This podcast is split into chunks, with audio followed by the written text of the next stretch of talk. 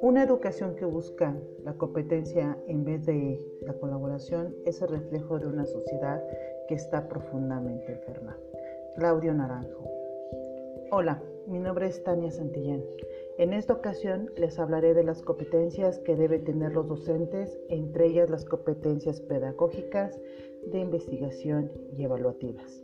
Estas competencias van a permitir que los docentes actúen con eficacia al momento del desarrollo y uso de ambientes virtuales de aprendizaje, para que los estudiantes puedan utilizarlos y aprovecharlos de la mejor manera, contando con el acompañamiento de los docentes que, están, que estarán lo mejor preparados para ellos. Las competencias facilitan las actividades que se desarrollan con razonamiento y juicio propio, según el puesto de trabajo de acuerdo a lo que se debe hacer y que realmente se hace con un conjunto de situaciones, considerando los grados de dificultad. En esta ocasión tocaremos solamente tres competencias y yo creo que son las más importantes. la competencia pedagógica se entiende en una serie de que es una serie de conocimientos, capacidades, habilidades, destrezas, actitudes y disposiciones que alguien debe poseer para intervenir en la formación integral de un individuo. No obstante, el carácter de la competencia lo define la naturaleza del entorno en el que el mediador realice su intervención. Hay unos mínimos que los docentes deberían poseer para asumir su tarea en el complejo entorno de los aprendizajes y las, las compresiones que debe construir los, los estudiantes. En efecto, los desempeños de los docentes y directivos han de correr en forma paralela con la modalidad, los propósitos y los fines institucionales, así como las características del entorno y de los estudiantes.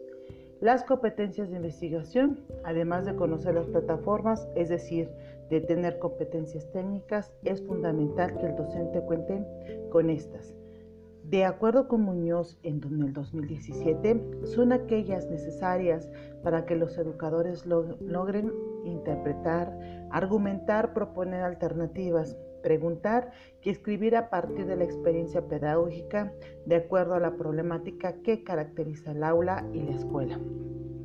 El docente debe tener la capacidad de buscar información y utilizarla de manera crítica, de manera que pueda desempeñarse satisfactoriamente y, que garantice que el estudiante tenga acceso a información confiable, que los contenidos sean relevantes, interactivos y confiables. En este sentido, debe ser capaz de analizar el contexto y de utilizar las estrategias que resulten más adecuadas para su, para su implementación de los ambientes virtuales.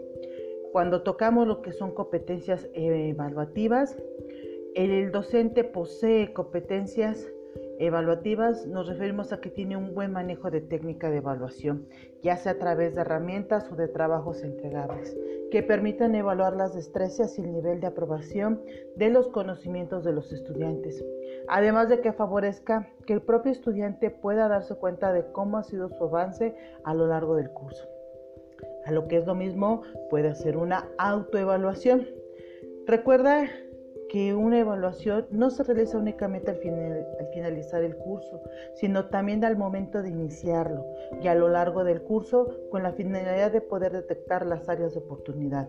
Por ello, es importante que el docente defina cuáles serán los criterios de evaluación, ser muy claro con los estudiantes y utilizar rúbricas y ponderaciones con base en los contenidos y habilidades que desea evaluar.